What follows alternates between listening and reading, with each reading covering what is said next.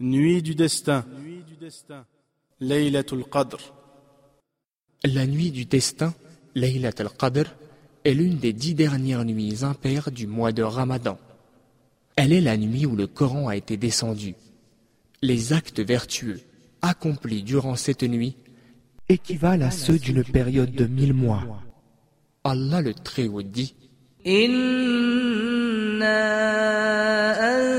أنزلناه في ليلة القدر وما أدراك ما ليلة القدر. ليلة القدر خير من ألف شهر. تنزل الملائكة والروح فيها بإذن ربهم من كل أمر.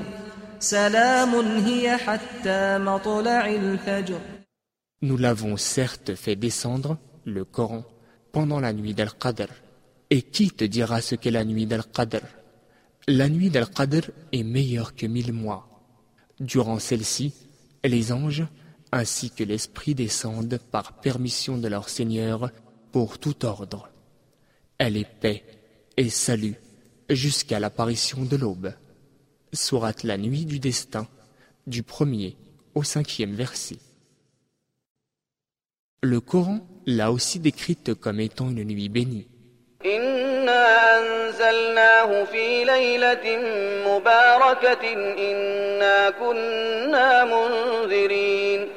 Nous l'avons fait descendre, le Coran, durant une nuit bénie. Sourate la fumée, troisième verset. Concernant les mérites de Laylat al-Qadr, le prophète, paix et bénédiction d'Allah sur lui, a dit Quiconque prie durant Laylat al-Qadr avec foi et espoir en la récompense d'Allah sera pardonné de tous ses péchés passés.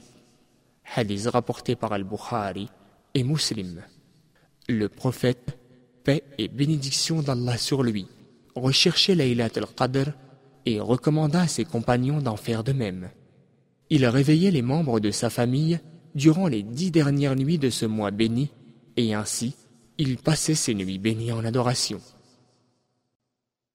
Aïcha, qu'Allah l'agrée, rapporte que les messagers d'Allah, paix et bénédiction d'Allah sur lui, disaient Cherchez la nuit du destin dans les nuits impaires des dix dernières nuits du mois de Ramadan. Hadith rapporté par Al-Bukhari.